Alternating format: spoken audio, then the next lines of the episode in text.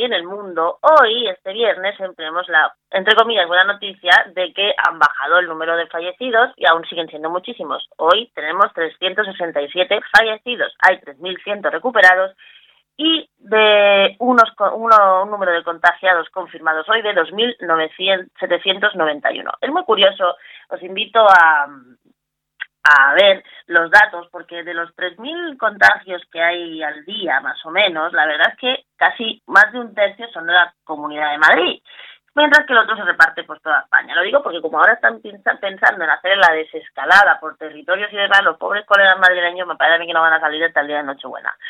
En cifras generales, los contagiados en el mundo, en España son 219.764, los fallecidos ya son 22.524 y la buena noticia es que los recuperados ya rozan los 93.000. En el mundo hay 2.717.004 eh, contagiados, hay cerca de 192.000 fallecidos y hay 746.000 y pico recuperados, casi un millón. Bueno, vamos avanzando. En lo económico, eh, bueno, en lo social, pues ya sabemos que este domingo van los niños fuera, niños fuera los padres están más contentos que los niños, me parece a mí, y eh, lo económico parece, parece que por fin la Unión Europea va a, aflojar la pasta. Los líderes de la Unión Europea encargaron este jueves a la Comisión Europea que presente una propuesta de fondo de recuperación ligado al futuro comunitario con el fin de relanzar la economía tras la pandemia del coronavirus. Se está hablando de un millón, un billón y medio de euros, pero todavía lo que no sabemos es si nos lo van a dar, lo van a repartir o lo van a prestar como si fuera un préstamo cosa que eh, tiene una sutil diferencia. Pero bueno, parece que de momento han entendido que si la Unión Europea no respondía ahora a la crisis del coronavirus, tampoco nos iba a servir la Unión Europea, con lo cual parece que bueno, que ahí vamos.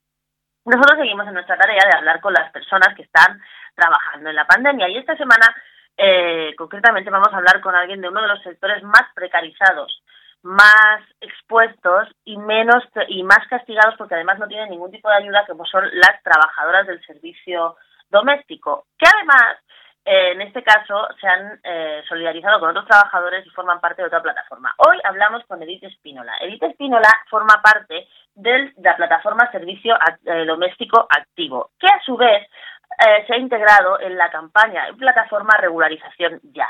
La, la campaña Regularización Ya lo que viene reclamando es la regularización masiva de todas las personas que ya estaban en España antes del, del, estado de alarma y que estaban trabajando y que sin embargo ahora al ser, eh, al no estar su situación administrativa regularizada, están siendo doblemente golpeados por la crisis, ya que no existen administrativamente para el Estado y no pueden acceder a ningún tipo de ayuda. La, la campaña regularización ya tiene redes sociales, tiene eh, blog y podéis seguirla ahora como tal, o tal y como nos va a explicar Edith Espínola. Os dejamos con la entrevista con Edith Espínola de Servicio Doméstico Activo y de la plataforma Regularización Ya. Bueno, pues esta semana en la escuela con Nuria, en este recorrido que estamos haciendo por la gente que está trabajando en los tiempos del, del COVID, en los tiempos de confinamiento, vamos a hablar con unas personas que están, han iniciado una campaña, una campaña muy, muy acertada y muy, muy al, al día de lo que nos está pasando, que es la campaña Regularización Ya. La campaña Regularización Ya eh, agrega a más de mil entidades de migrantes y antirracistas y lo que pide, evidentemente, es la regularización administrativa de un montón de personas que viven en España desde hace mucho tiempo, que viven y trabajan, pero que tienen una situación administrativa irregular. Mandaron una carta al gobierno con la demanda urgente de regularizar a migrantes y refugiados, me parece que fue el pasado 13 de abril. Y para hablar de esta campaña tenemos con nosotros a Edith Espínola, que pertenece al colectivo del Servicio Doméstico Activo. Edith, muy buenas, ¿cómo estás? Bienvenida. Pues muchas gracias por el espacio.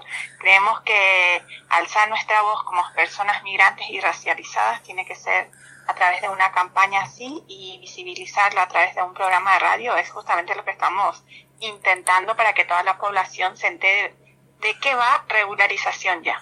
¿Cuántas personas están afecta, o sea, yo entiendo que una del colectivo más afectado es la gente que no, que está irregular administrativamente en España, que estaba trabajando evidentemente en la economía sumergida y que de la noche a la mañana pues se ha quedado sin ningún tipo de ingresos. Eso desde, y además todavía no parece que se vayan a poder acoger a ningún tipo de ayuda porque no está contemplado en nada. ¿Cuánta gente más o menos calculáis vosotros que hay en esa situación ahora mismo? Y nosotras contando con las personas migradas que en realidad estás diciendo que, están trabajando en la economía sumergida y los que han solicitado asilo o refugio, calculamos alrededor de 600 a un poquito más de personas, 600 mil personas, que en este momento están en esa situación de abandono total por parte del gobierno. Esas personas que tienen familia y que muchas veces son sustento de su familia, entiendo. Estamos, estamos hablando de mujeres, hombres y de niños niños que dependen de sus padres, que no están trabajando, que no tienen asistencia sanitaria, que no tienen alimentación, porque muchas de estas personas no están empadronadas. Y cuando tú te vas a un banco de alimentos, en la mayoría te piden el, empadronamiento. Y si no tienes empadronamiento, pues no te pueden ayudar y se crea ahí una situación de abandono total. Las colectivas migrantes hemos creado varias cajas de resistencia, pero ya va a ser prácticamente dos meses que estamos asistiendo a las familias, siendo que nosotras también somos personas precarias y nos vemos en la situación de que llega este fin de mes y no sabemos cómo vamos a cubrir la alimentación de estas personas que están dependiendo de nosotras. Nosotras estamos haciendo el trabajo que debería estar haciendo el gobierno. Dice que nadie va a dejar atrás, pero ha dejado atrás a más de 600.000 personas. Vosotros habéis enviado una carta al gobierno. ¿Habéis recibido algún tipo de respuesta o algún tipo de comunicación, de feedback, algo o nada? Absolutamente nada. Eh, no hemos recibido ninguna respuesta. Por eso la campaña sigue adelante. Seguimos con un montón de acciones y actividades que lo hacemos de manera totalmente online las colectivas migrantes y racializadas, que ahora en menos de dos días se sumaron 800 asociaciones y en estos días que han transcurrido, que ya son dos semanas, tenemos alrededor de 1.020 asociaciones que han firmado la adhesión exigiendo la regularización masiva y sin condiciones para nosotros. Claro, porque como veis vosotras que, por ejemplo, para el tema del campo, que hace falta mano de obra, hayan como abierto un poco la mano a que trabajen chicos que, bueno, pues que no tienen papeles. Mm, bueno, en realidad, en realidad sí tienen papeles. porque son, personas que tienen tarjeta de residencia pero no permiso de trabajo. Entonces con esto lo que hacen es darle el permiso de trabajo de forma temporal para que se vayan a hacer un trabajo que otras personas no quieren hacer. Entonces lo que se hace es una utilización de la persona migrante un uso y desuso, porque una vez que termine este contrato temporal, se quedan otra vez sin el permiso de trabajo y tienen que volver a conseguir un contrato y lo que es más triste, ¿verdad? Que a la persona migrante se le exige que tenga un contrato de un año cuando en el mercado laboral la mayoría de los contratos son temporales. ¿Cómo nos conseguimos nosotras un contrato de un año para poder hacer el pedido de residencia y trabajo? Claro, y además en el sector al que tú representas, el servicio doméstico, pues yo creo que es mucho más difícil todavía porque casi ninguna tiene contrato o muy poquitas, ¿no? No, porque la mayoría, cuando haces una contratación, siempre es un contrato verbal, con situaciones que te dicen vas a hacer esto y terminas haciendo 10 cosas más.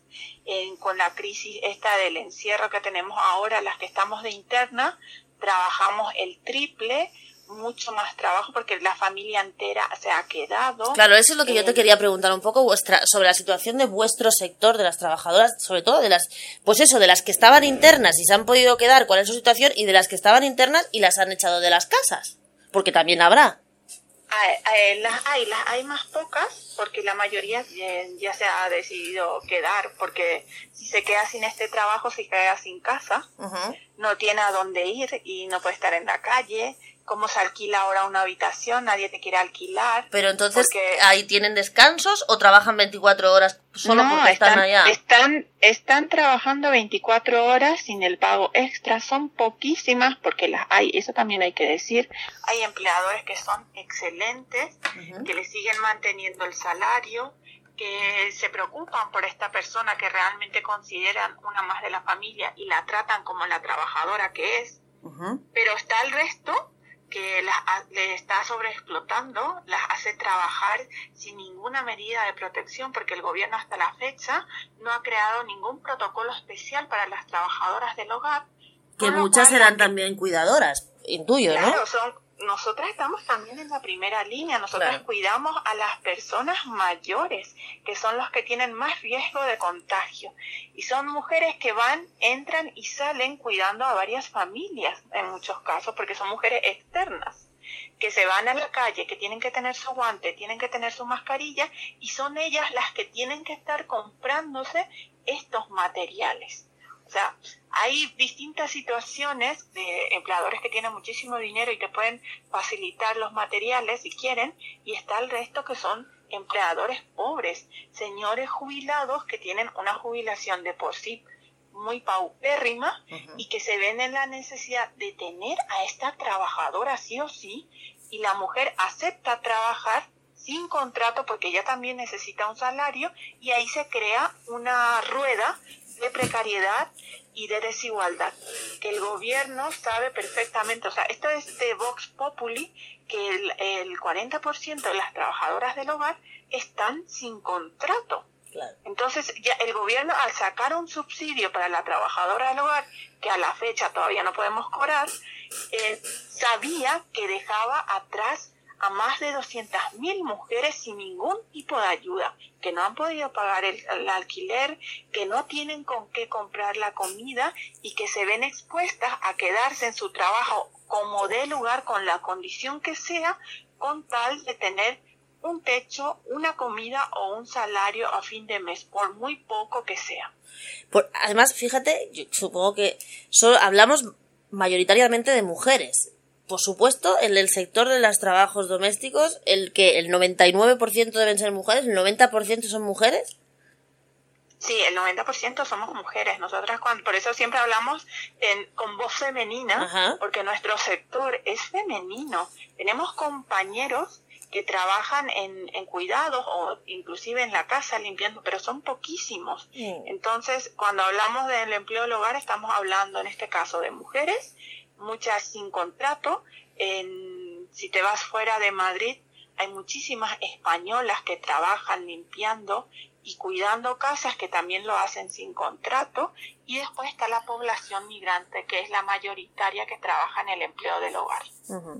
Y en general, en, la, en, las, en estas 600.000 personas, me interesa mucho esta, esta visión de género que estamos dando, ¿no? En estas 600.000 personas que hemos dicho al principio que estaban desamparadas de absolutamente todos, ¿cuántas mujeres hay y cuántos hombres? ¿O más o menos igual? ¿O hay, sigue habiendo más mujeres? Siempre que hablamos de pobreza y precarización, ¿siempre hay más mujeres o está repartido?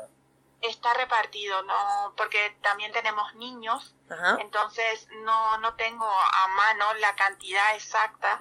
Yo sí te puedo hablar en el empleo del hogar, que es mi área, pero no tengo un listado absoluto de la gente que está como refugiado, como asilo o las personas sin papeles que están trabajando. Bueno, y con la gente que quiera ayudar a, la campaña o quiera conocer la campaña, ¿dónde lo puede hacer? ¿Cómo se puede acercar? ¿Cómo podemos ayudar?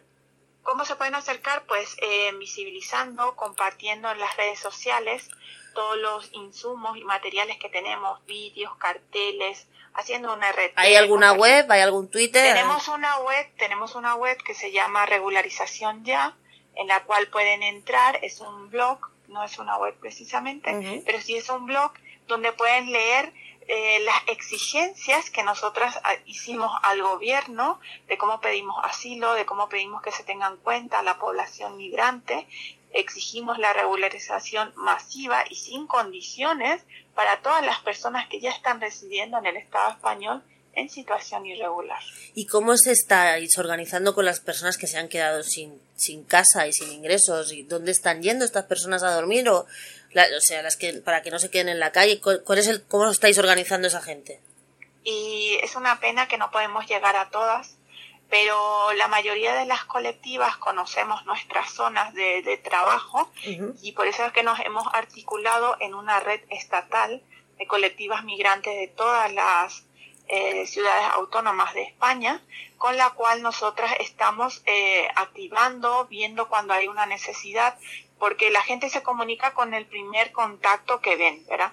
Lo hacen a través de Instagram, Facebook o Twitter en la esperación o las mismas trabajadoras sociales de repente le conocen a uno, le llaman, tengo este caso en Madrid, en Murcia, yo hoy estuve hablando con gente de Badajoz, de Murcia y de Galicia y a veces hablamos con gente de Tenerife. Hay tanta, tanta necesidad. Y todo será autofinanciado, supongo vosotras no recibís ayudas de nadie. De absolutamente nadie. Por eso se han creado las cajas de resistencia, con la cual se, cada organización decide cómo operar. Hay algunas que entregan alimentos, otras entregan el dinero para poder pagar el alquiler o hacer una negociación con el arrendatario y, pero es una situación eh, extrema de indefensión total, porque si ya estaban en, ya estábamos en los márgenes, ahora estamos todavía todavía más empujados en una crisis sanitaria que te deja totalmente abandonado, porque hay que tener en cuenta que si yo estoy sin papel, hasta me da miedo salir en la calle por miedo a encontrarme con un policía, que no solo me puede poner una multa, de por ahí también me puede abrir un expediente de expulsión quizás no me lleve ahora a un centro de internamiento para extranjeros, pero ¿quién dice que más adelante, cuando esta crisis acabe, no venga a buscarme y me lleva a encerrar? O sea, todos estos miedos se atañen otra vez al, al miedo de, contagiarte y de, de no tener un medio económico para poder pagarte un tratamiento o tener realmente la certeza de que en sanidad te van a atender. Y ya para terminar, ¿creéis que la presión que estáis haciendo, la, el eco que estáis teniendo hacia mucha gente en muy poco tiempo, va a tener algún resultado? ¿O, no, tenéis, o cuál, es la, cuál es el próximo paso para intentar que, que realmente llegue esa regularización masiva de la gente que ya está viviendo aquí, trabajando? Eh, el siguiente paso es pedirle a toda la población que no es migrante que nos acompañe en esta lucha que estamos teniendo con el gobierno. Nosotras creemos que si hacemos muchísima presión, sí vamos a tener una respuesta del gobierno. En la respuesta que ha dado con el tema de, de la gente que sale a trabajar en el campo no es la que esperábamos, por eso seguimos insistiendo. Creemos que se tiene que hacer una regularización de todas las personas. No se puede hacer un privilegio solamente a unos cuantos y seguir creando ese clima de descontento que siempre hay em, personas de primera categoría y de segunda categoría como somos las personas migrantes que también se sienten el empleo del hogar, ¿verdad? De que las trabajadoras del hogar son de segunda clase con respecto a los que trabajan en el régimen general. Entonces, esta campaña que se va a hacer permanente hasta conseguir nuestro objetivo de la regularización y que realmente nadie quede atrás, porque no se puede seguir utilizando un eslogan así, sin embargo, cuando sabes que hay gente que está pasando hambre, que no recibe asistencia médica y que no tienen dónde dormir. Entonces vamos a seguir presionando y queremos que la población, todos los españoles nos acompañen en esta lucha de derecho y de justicia social. Edith Espínola, del Servicio Doméstico Activo. Campaña Regularización Ya. Desde aquí, por supuesto, que os brindamos todo nuestro acompañamiento. Esta es vuestra casa. Cada vez que necesitéis un altavoz, DLV Radio está aquí para vosotros en la Escuela con Nuria y que tengáis mucha suerte y muchísimo ánimo y muchísimas gracias por estar con nosotros este ratito. Pues muchas gracias a ti, Nuria, y a la radio por darnos este espacio, este altavoz que tanto necesitamos y esperamos que nos acompañen también como radio firmando nuestro comunicado. Por supuesto, por supuesto, y además lo compartiremos en nuestra página web. Muchísimas gracias, Edith. Gracias a ti, Nuria. Venga, hasta luego. Adiós.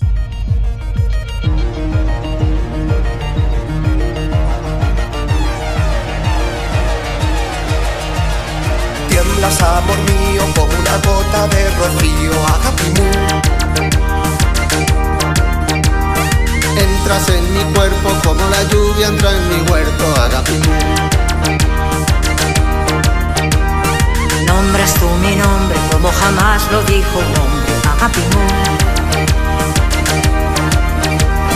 Tocas mi cintura como la hiedra toca altura, agapimú.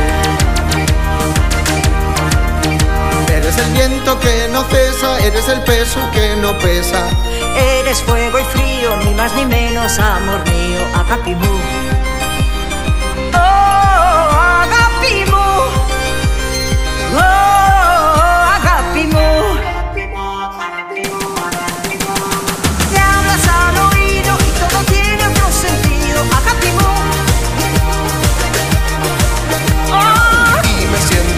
como la nieve cuando nieva, Agapimú. Dices que me quieres con una fuerza que me hiere, Agapimú. Oh. Y me siento entera como una blanca primavera, Agapimú. Eres el mar cuando se enfada, eres la noche iluminada. Eres como el río que va regando el amor mío, Agapimú. Oh,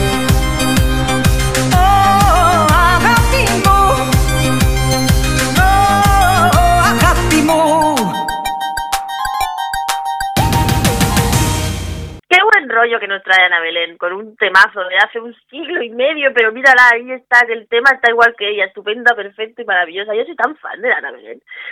Bueno, pues lo que queríamos hablaros es que también pasan cosas menos malas. Según una noticia del taquígrafo, dos de cada tres ancianos de más de 80 años infectados por el COVID sobreviven. En el caso de las mujeres más de más de 80 años infectadas, las cifras arrojan que cuatro de cada cinco mujeres sobreviven. Así lo ha desvelado un grupo de matemáticos de la Universidad Autónoma de Barcelona, quienes tras más de 35 días confinados han elaborado un estudio estadístico sobre los contagios y las muertes por el COVID en España. 35 días confinados y lo que nos queda, ¿sabes? Como decíamos, dos de cada tres hombres mayores de 8 años y cuatro de, de 80 años y, y cuatro de cada cinco mujeres de la misma franja de edad sobreviven al coronavirus. Este grupo eh, que ha investigado esta, eh, que ha hecho esta investigación, como decimos, de la Universidad Autónoma de Barcelona, ha elaborado un estudio estadístico matemático sobre las probabilidades por sexo y edad que tenemos de sobrevivir si nos contagiamos al coronavirus, del coronavirus. Dicho estudio, que ha tenido, al que ha tenido acceso el taquígrafo, cruza los datos oficiales del Ministerio de Sanidad en relación con el número de personas infectadas y con el número total de fallecidos por sexo y edad. Por franja de edad, hay, la verdad es que los mayores de 80 años tienen cifras bastante esperanzadoras dentro de lo malo. Tanto la Organización Mundial de la Salud como otras organizaciones e instituciones del mismo ámbito llevan advirtiendo que las que, más, que pueden salir más, las personas que pueden salir más perjudicadas son las personas mayores de 70 años y aquellos que tienen patologías previas como a, nivel cardiovascular o pulmonar. Y aunque este estudio deja margen a la cuestión de las patologías previas, sí es cierto que los porcentajes más altos en cuanto a probabilidad de, de no sobrevivir están en las franjas de hombres y mujeres, pero de más de 80 años. Según hay cifras muy esperanzadoras, igualmente, pues dos de cada tres hombres y cuatro de cada cinco mujeres sobreviven. Y aunque en este estudio son los que más posibilidades tienen de fallecer en relación con el número de contagiados, no son el grupo que más se contagia, manteniéndose sobre todo los hombres por debajo de las franjas que van de entre los 50 y los 80 años.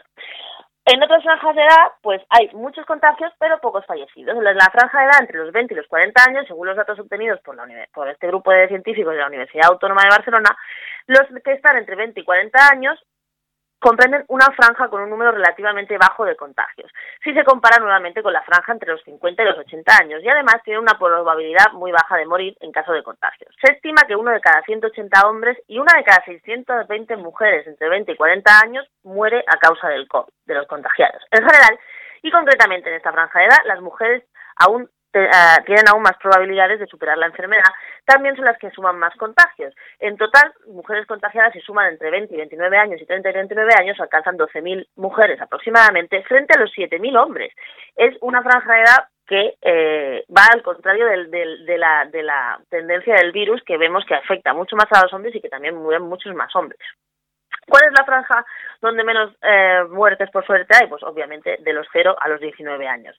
Son las franjas más optimistas tanto en hombres como en mujeres. El resultado de combinar el número de contagios con el número de fallecidos concluye que prácticamente ninguno de los casos de los infectados entre 0 y 19 años mueren. El dato, estableciendo un dato del 0,0% de probabilidad de muerte, al menos en España y siempre según los datos obtenidos tras 35 días. ¿Cuál es la peor tasa de contagio? La, la, peor franja eh, de contagio entre las que las personas que van entre los 50 y los 80 años. Aún comprender las, aunque, aún, aún comprender las franjas de edad que más casos han registrado hasta el momento, se estima que uno de cada 220 hombres y una de cada 280 mujeres, casi el doble, muere tras infectarse por el coronavirus, existiendo claramente un gran margen de supervivencia. Estas tres franjas de edad, de los 50 a los 59, de los 60 a los 69 y de los 70 a los 79, los casos entre hombres y mujeres están más ajustados y no existe una gran diferencia de contagios por sexo, siendo concretamente los hombres quienes suman un poco más. Así que cada vez que veamos estos fallecidos de los 300, 400, 500, no son solo números, la verdad es que hay de todo y es cierto que no solo afecta a las personas mayores, es más, estamos viendo que la gente más mayor se contagia menos, que donde más contagios hay es entre los 50 y los 80. Nosotros lo que queremos es que no haya ningún contagio, que, para que podamos salir de esta pesadilla y de este bucle que nos abran las puertas de la calle y podernos ir todos a correr al aire libre, a la playa, a la montaña, donde sea. Aún así, está bien que se hagan estos estudios estadísticos que también ayudarán en la desescalada del confinamiento, cuando sea que eso pase.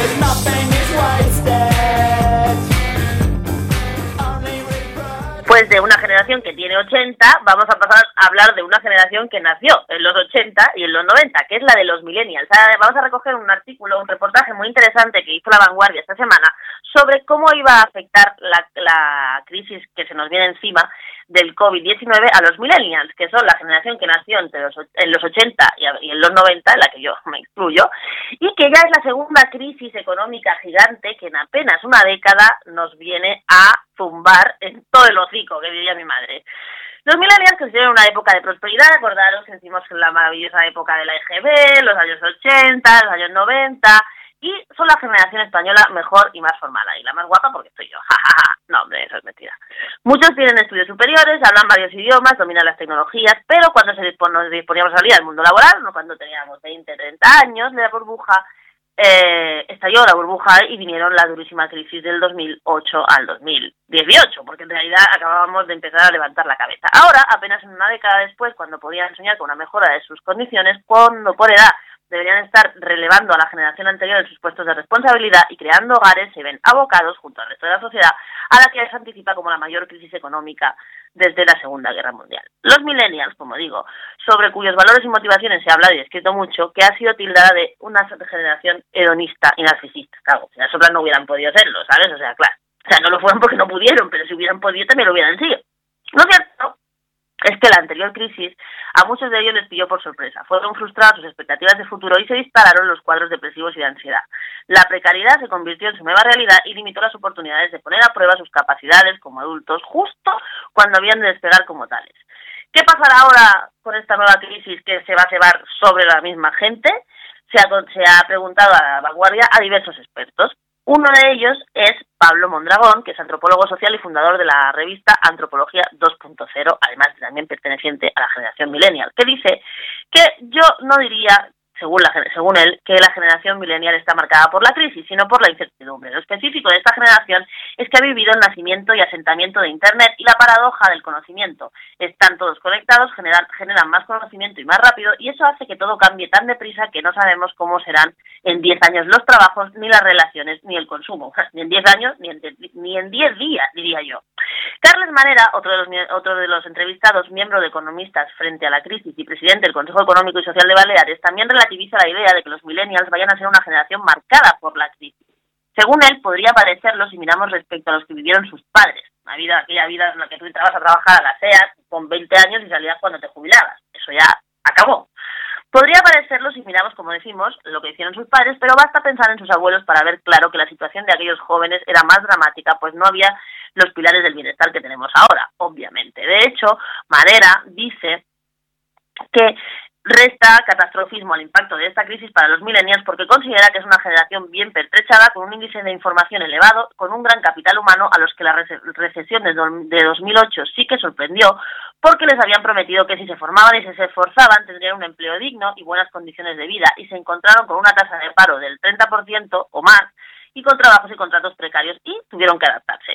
Según Manera, buena parte de estos jóvenes tampoco tenían trabajos muy estables antes del COVID.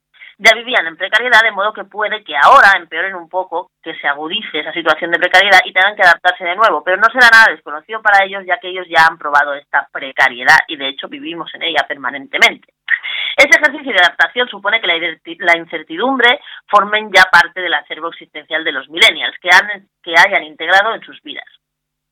Eh, por otra parte, Ana San Martín, subdirectora del, del Centro Reina Sofía de la Adolescencia y la Juventud, que ha estudiado el impacto de la anterior crisis en los jóvenes españoles, coincide en que esta generación ya había roto con la idea del ascensor social y del progreso generacional, con todo lo que eso conlleva, que la incertidumbre forma parte de sus vidas y que ya tenían la inseguridad, la precariedad y los bajos salarios entre sus principales preocupaciones antes del coronavirus. De hecho, la mitad ya veía claro el año pasado que sus expectativas laborales y de tener vivienda eran peores que la de sus padres a su edad.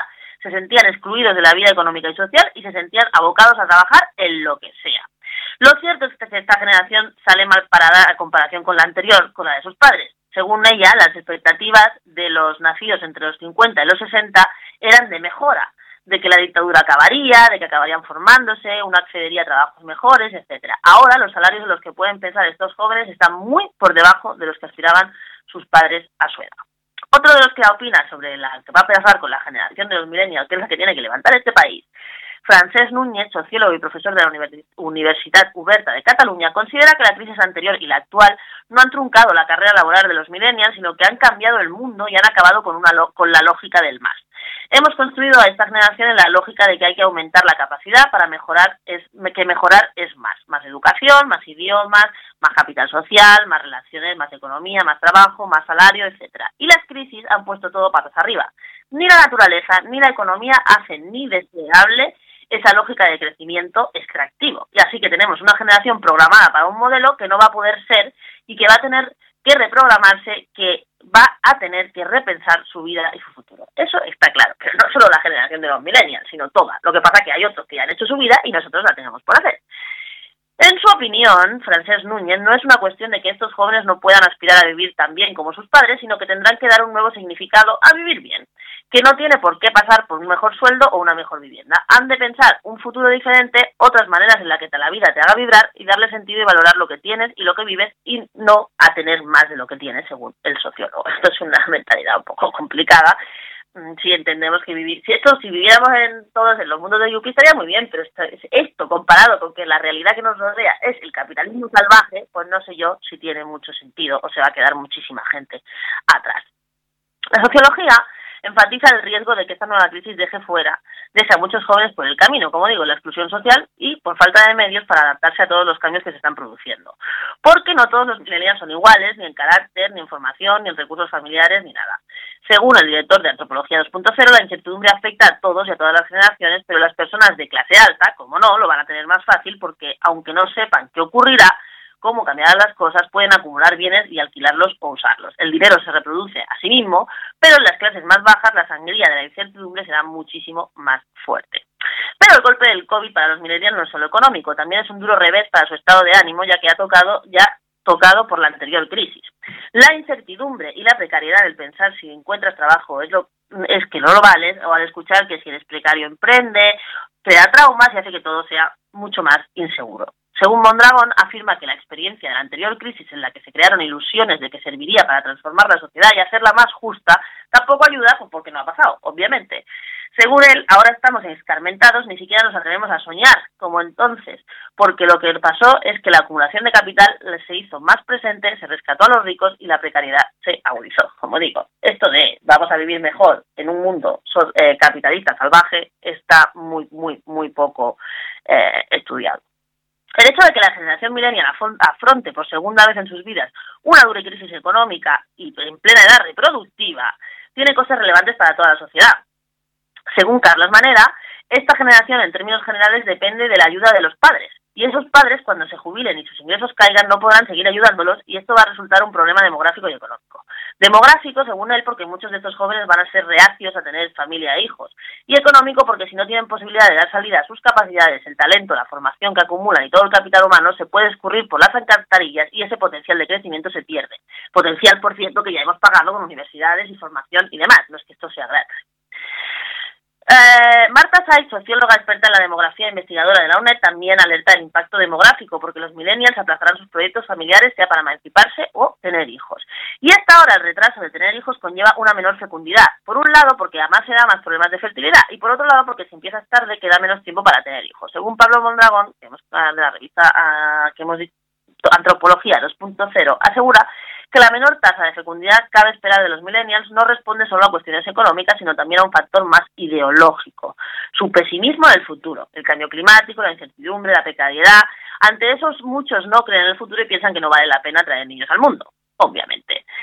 Eh, bueno, pues eso es lo que hay con la generación que ahora tiene entre los 30 y los 40 años.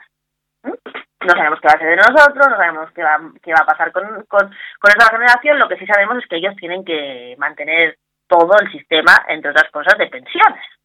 Así que ya puede eh, ir ajustándose la idea de que hay que repensar la vida con quizá repensar el sistema, porque esta vida es incompatible con el sistema. Y volvió el sabor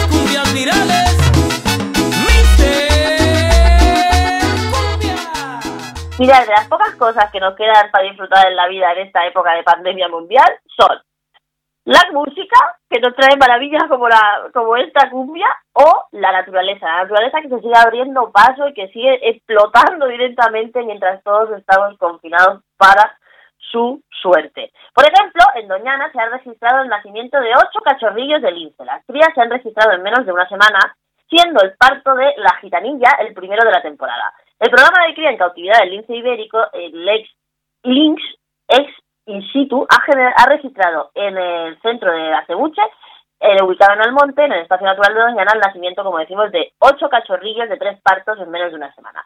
Así, según ha informado Europa Press, la hembra Nota ha dado a luz a tres cachorros este, el día 30 de marzo, mientras que el 29 de marzo nacían otros tres de la hembra llamada Narsil, los cuales se suman a los dos que había tenido la gitanilla el 26 de marzo. O sea que la última semana de marzo nacieron ocho cachorrillos de lince, que si podéis buscar la noticia, verlos, la noticia es de eh, mira.es, y aquí están, que parecen mm, peluchitos. Eh, por su parte, como indicaron desde el programa el pasado, 20 eh, el pasado 27 de marzo, a lo largo de dicha semana se procedió a realizar el test de gestación a dos hembras más del centro de cría de Acebuche, siendo positivo en ambos casos. Se trata de las hembras Noah y Nat. La técnica para determinar si una hembra está gestante o no ha sido desarrollada por el personal por personal del Leibniz Institute and Wilfried Richard de Berlin, teniendo en cuenta los niveles de proglastina de las heces que tienen las, las, las linces. Pero no es el único buena, la única buena noticia el nacimiento de estos ocho cachorrillos de lince que damos la bienvenida al mundo, sino que en Francia avistan por primera vez en más de un siglo a un lobo en el norte tras ser considerado extinguido. Aquí también buscar la noticia que es de eh, que tenemos aquí al lobo puesto en una foto que es un ejemplar fantástico. Dice la noticia que en el norte de Francia por primera vez en más de un siglo ha sido avistado lo que parece ser un lobo gris, especie que fue cazada hasta crearse, creerse extinguida en esta región hace, pues eso, más de un siglo. Dicho ejemplar fue fotografiado a principios de abril por una cámara infrarroja instalada por un vecino en la, en la localidad de Londoniers, departamento de Sena Marítimo. Posteriormente, las imágenes fueron enviadas a la Oficina Francesa de Biodiversidad, donde se constató su autenticidad y se ha determinado que se trataría de un lobo gris, también conocido como lobo europeo, tal y como comunicó la prefectura del Sena Marítimo el pasado 17 de abril. Y aquí está la foto del pedazo de lobo, chulísimo, chulísimo, chulísimo. Sin embargo, la entidad gubernamental señala que se debe tener cierta cautela con este avistamiento debido a la calidad de las imágenes. La verdad que se un poco mal, pero vamos, es un lobo, es un lobo. Considerando que muchas razas de perro pueden tener el tamaño y color del pelaje supilante. Hombre, yo esto no lo veo un perro, perro gigante, será, vamos. Dicha especie, que ha estado presente en Europa desde la antigüedad, pero fue declarada extinguida en territorio francés en las primeras décadas del siglo pasado debido a la caza indiscriminada. El lobo europeo fue reintroducido en el sur de Francia en el 92, pero hasta ahora se creía que no había llegado a las regiones del norte del país. Los especialistas consideran que el lobo visto en Londiniers habría llegado allí en busca de pareja, buscando novia. Dado que la en la primavera los jóvenes ejemplares abandonan sus manadas y recorren varios cientos de kilómetros con el propósito de aparearse. Pues oiga, muy bien, muy bien. Por lo menos mientras estamos confinados tenemos el consuelo de que la naturaleza avanza, que los lobos van por ahí intentando reproducirse, que los linces ibéricos, que es nuestro, yo creo que es nuestro animal estrella en la fauna ibérica, sigan haciendo ocho cachorritos de lince. Estamos muy contentos y bueno, las pocas noticias buenas que tenemos son estas, así que las vamos a disfrutar a ritmo de cumbia.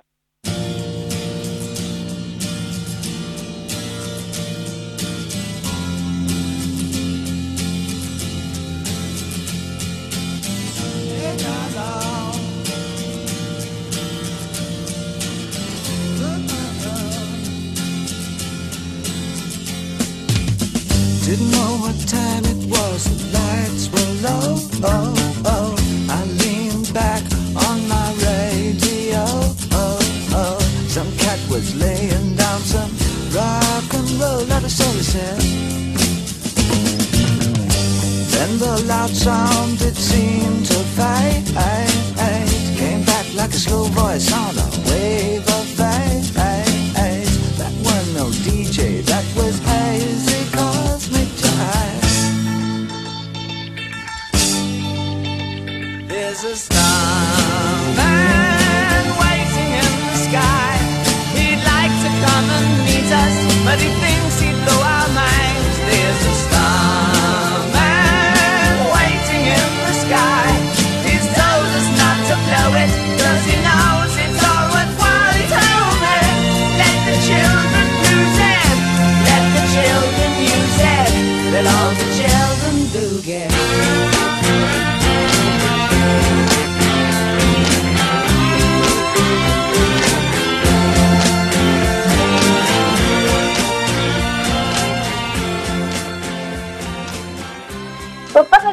pasan cosas, según el Independiente, pasan cosas como que aumenta el número de personas que creen que han visto ovnis durante la crisis del coronavirus. Cucu, cucu, cucu. Javier Pérez Campo, periodista de Cuarto Milenio y autor de Los Guardianes, asegura que hay un repunte de casos en todas partes, están apareciendo decenas y decenas de grabaciones y fotos.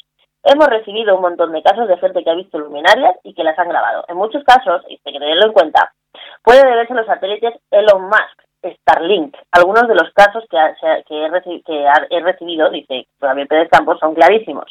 Son una hilera de luces rectas perfectamente distinguibles de otras luces extrañas. Esto tiene que ver mucho con la lo que utilizan para la teoría y la tecnología 5G.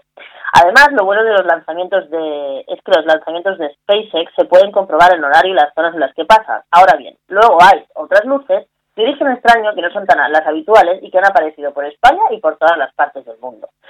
Los datos de Google Trends confirman que los términos ovni y avistamiento se han incrementado entre las búsquedas de los internautas en España desde el, desde el comienzo del confinamiento. Cabría preguntarse, según Javier, eh, Javier Pérez Campos, eh, si la gente está mirando más el cielo o tenemos más tiempo, salimos a los balcones por la noche y estamos más pendientes de lo que pasa en medio de la noche. Yo no sé, pero yo a la gente solo la veo en los balcones a las 8 de la tarde o cuando le da el sol. No veo a ninguno mirando para arriba a las 4 de la mañana. Mira, hoy no voy a salir a ver si hay alguno.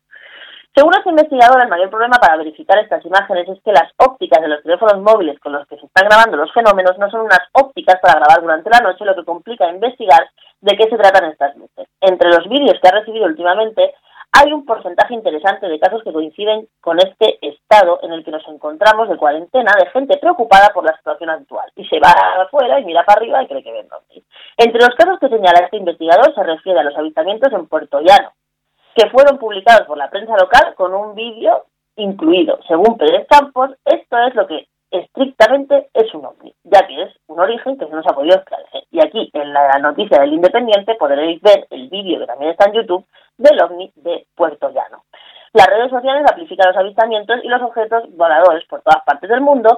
En una simple búsqueda del Twitter basta para comprobar que entre bromas y claros vídeos falsos hay muchos vídeos de objetos de diferente naturaleza que, podemos- que son considerados por los autores como avistamientos de ovnis. Bueno, mira, la semana pasada hicimos un repaso sobre las las cosas que pasan y esta semana pues vamos a ir recogiendo estas curiosidades de la gente. Yo, de verdad, si tenéis más tiempo para ver el cielo, está de coña, pero todo lo que pasa por el cielo no es un ovni. Ahora que si tenéis un ovni nos lo mandáis y aquí también queremos verlo.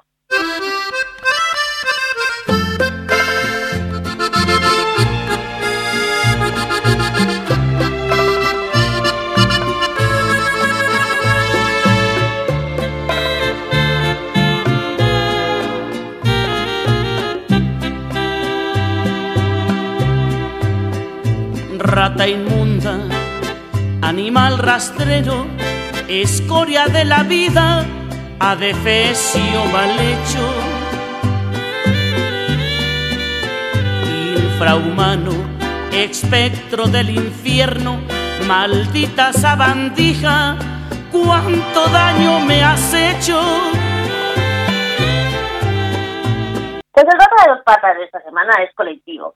Va para todos los que han firmado el pacto con la Federación Española de Fútbol y la Secretaría de Estado de Deportes y demás, conforme para que puedan volver a jugarse partidos de fútbol, los futbolistas, bueno, las- la, la Federación de Fútbol exige con buen criterio que se hagan test masivos a los futbolistas. Esto no nos parecería mal si no fuera porque no se están haciendo test masivos ni siquiera a los sanitarios. Entonces, que no haya test para los sanitarios y para los enfermos, pero que haya test masivos para repetirlos cada día o cada tres días a los futbolistas nos parece directamente un insulto y una desvergüenza. Así que el rata de dos patas va para los que lo piden y los que lo hacen. alimaña, culebra ponzoñosa, desecho de la vida, te odio y te desprecio. Rata de dos patas, te estoy hablando a ti, porque un bicho rastrero, aun siendo el más maldito, comparado contigo, se queda muy chiquito. Maldita sanguijuela, maldita cucaracha. Bueno, pues hasta que ha llegado el programa de esta semana. Queremos recordaros que vamos a estar toda la semana con vosotros y haceros una, una advertencia, que es que por un técnica técnico que estamos mejorando nuestra página web, es posible que en un par de días no lo veáis en la web, pero da igual porque nos podéis encontrar en todas nuestras redes sociales, Facebook, Instagram, Twitter de DLV Radio, en la en Spotify, en Ivo, o sea, nosotros seguimos emitiendo exactamente igual. También en el Twitter de Inglés, en el Facebook de la escuela y como siempre en todos los sitios donde nos queráis encontrar. Eh, queremos dar las gracias por el buen seguimiento que están teniendo nuestros nuevos programas, tanto las informaciones diarias de los datos oficiales del COVID como nuestro nuevo programa de debate, el decreto nuestro de cada día. Seguir así, estamos aquí trabajando para vosotros y para hacernos este confinamiento un poquito más llevadero. Por otro lado, queremos recordaros que la semana que viene vamos a tener una actividad especial a, a través de la plataforma del canal YouTube de DLV Radio, que es el foro contra eh, la nueva pobreza COVID-19 que será el miércoles 29 a partir de las 5 de la tarde en el canal YouTube de DLV Radio donde tendremos a la consejera de Asuntos Sociales de Baleares, a Fran Lupiáñez para hablar de juventud, que también lo conocéis del otro programa, de director de Santa Andalucía, a Pilar Gil, experta en lucha contra la pobreza, y yo misma para hablar de la pobreza de género y las perspectivas de género. Y será el día 29 a las 5 de la tarde a través de nuestro canal YouTube, abierto para que todo el mundo pueda formular sus preguntas y para que sea algo interactivo y lo más ameno posible. Hasta entonces, nos vemos aquí en DLV Radio, en la Escuela con Nuria. Pasarlo bien, cuidaros mucho esta semana y nos vemos, como siempre, en la radio. Rata de dos patas, te estoy hablando a ti. Porque un bicho rastrero, aun siendo el más maldito, comparado contigo, se queda muy chiquito.